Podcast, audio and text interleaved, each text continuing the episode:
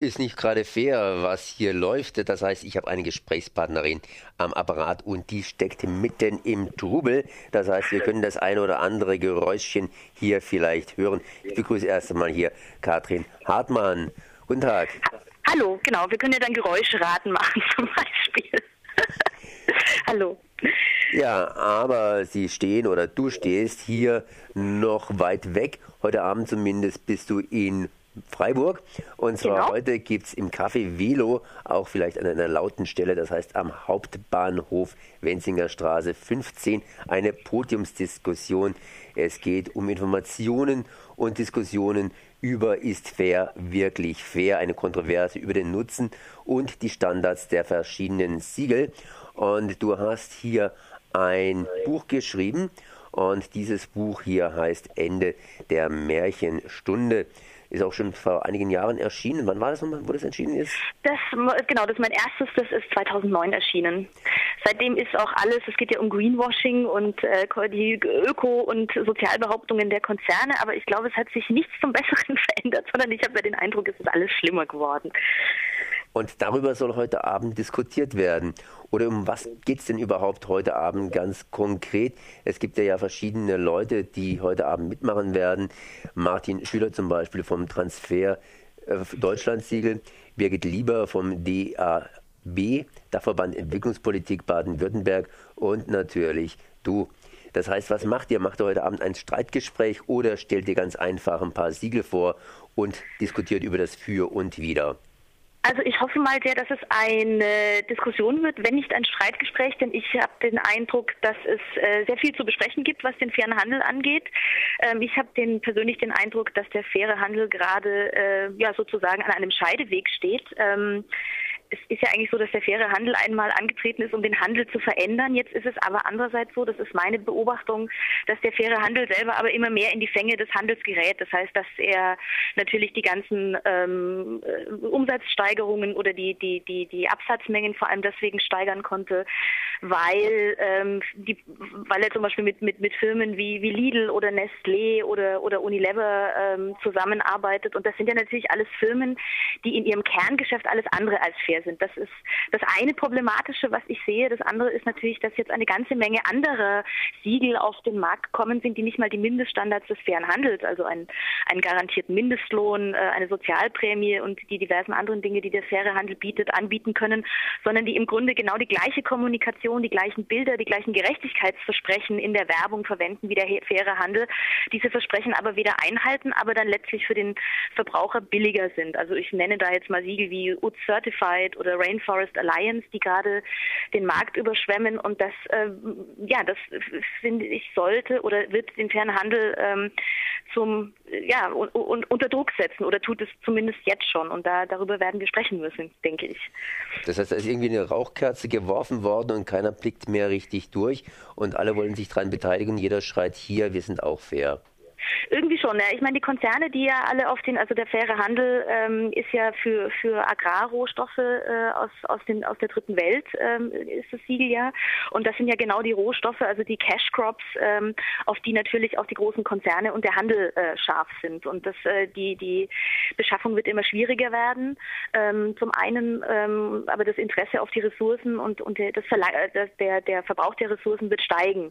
Jetzt, wo die großen Konzerne natürlich auch selber in die Schwellen- und Entwicklungsländer gehen und dort Produkte verkaufen wollen. Das heißt, sie haben ein großes Interesse daran, sich eine große Menge Rohstoffe ähm, zu beschaffen und das schaffen sie ganz gut, wenn sie das alles unter einem sozialen Deckmäntelchen machen. Was aber da wirklich geschieht vor Ort, ähm, das weiß keiner so recht. Und problematisch ist es natürlich, dass solche Siegel äh, insbesondere dann ihre Weihen äh, erhalten, wenn Konzerne wie jetzt, sagen wir mal, äh, Ritter oder Nestlé oder, oder Chibo, Lidl, die ganzen, die ganzen großen Konzerne oder vor allem Starbucks zum Beispiel sich äh, einen kleinen Teil ihrer Produkte mit dem Fairtrade-Siegel äh, in den Markt stellen, den Rest, aber den ganz, ganz großen Rest ähm, über solche, ähm, ja, ähm, solche weichen Siegel beziehen. Und das ist natürlich ein Problem, äh, wenn der faire Handel da praktisch so als, als ähm, ja, als Zugpferd dient, um im Grunde die weichen Standards durchzusetzen. Und das ist, ähm, das ist ein Problem. Und ähm, das, äh,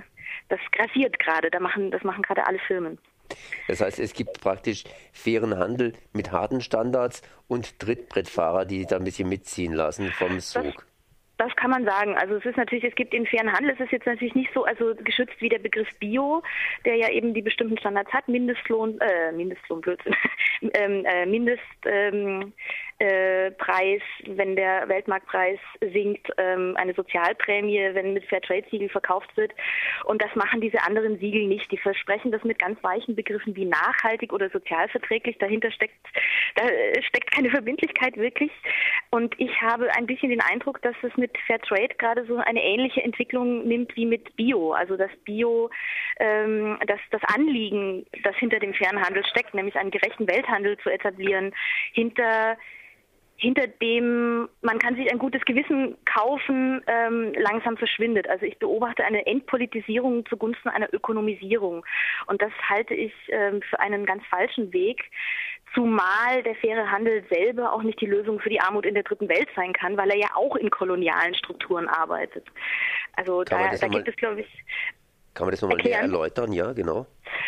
Naja, es ist ja so, dass es ähm, auch der faire Handel arbeitet, äh, bezieht ja äh, die, die, die, Agrar, die Agrarrohstoffe wie, wie Kaffee, Kakao, ähm, Tee, mittlerweile auch Bananen und auch Blumen ähm, aus armen Ländern, die durch diesen Anbau dieser Produkte in eine, eine, eine Abhängigkeit des Westens äh, geraten sind.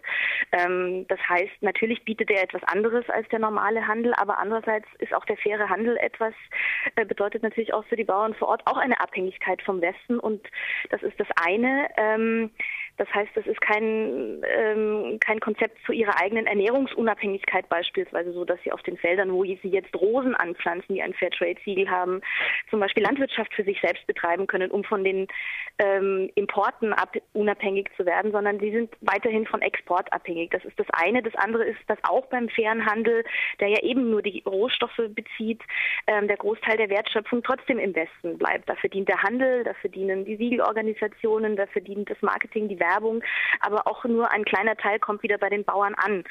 Und ähm, auf solche Dinge wie ähm, Preisschwankungen bei Lebensmitteln ähm, ist auch nicht so ganz klar, ob da wirklich ein, ein Mindestpreis überhaupt ausreicht ähm, beim fairen Handel.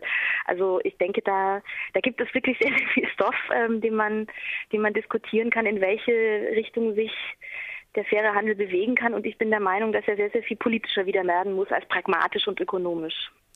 Gibt es da irgendwie schon einen Lösungsansatz dafür? Naja, für das Problem der Armut gibt es natürlich ganz andere ähm, Ansätze ähm, und zwar ganz große Lösungen ähm, und das fängt an mit der äh, mit dem Verbot von Spekulation mit Nahrungsmittel und Boden, das ähm, das ja auch einen, einen großen Einfluss auf die Preise hat. Dagegen kann der faire Handel selber wenig ausrichten. Das andere ist natürlich eine eine Handelspolitik, die nicht die dritte Welt äh, benachteiligt, wie es jetzt äh, der Fall ist, wie wie äh, WTO und IWF ähm, die armen Länder in die Knie zwingen, sodass sie dazu gezwungen sind für für praktisch kein Geld ähm, ähm, zu exportieren. Ähm, die, die Zollobergrenzen in den armen Ländern sind ja aufgehoben worden, während sich EU und USA mit, mit hohen Einfuhrzöllen äh, schützen. Das ist natürlich ein, ein, einfach ein, ein großes Ungleichgewicht. Und dann gibt es natürlich, ähm, ist es natürlich sehr, sehr wichtig, dass es Landreformen gibt in armen Ländern, ähm, die, ähm, die eben den, den, den Bauern und Kleinbauern ermöglichen, eben für ihre Ernährungsunabhängigkeit anzubauen. Und das sind auch Dinge, die man über den fairen Handel sicher thematisieren kann der faire Handel hat ähm, im Gegensatz zu diesen weichen Siegeln den großen Vorteil, dass er natürlich auch ähm, Kleinbauern mobilisiert. Und das ist, glaube ich, ein, ein, ein sehr, sehr guter Ansatz, den man weiter ausbauen müsste für, für Gerechtigkeit. Aber allein über den Handel, allein über den Supermarkt, ähm, da wird es immer eine Nische bleiben. Das wird heute Abend sicherlich eine interessante Diskussion, wenn Martin Schüler und Birgit Lieber hier gegen oder mit Katrin Hartmann antreten, hier den fairen Handel neu zu ja, erklären. Ist fair. Ja, erklären oder definieren. Ne? Das ist oder? tatsächlich wahrscheinlich die Frage. Genau. Ist fair wirklich fair? Und live gibt es heute Abend diese Veranstaltung, das heißt eine Information und Podiumsdiskussion, ist fair wirklich fair, im Café Velo am Hauptbahnhof Wenzinger Straße 15 und zwar ab 19.30 Uhr bis 22 Uhr. Ich danke dir mal für dieses Gespräch. Ich danke auch.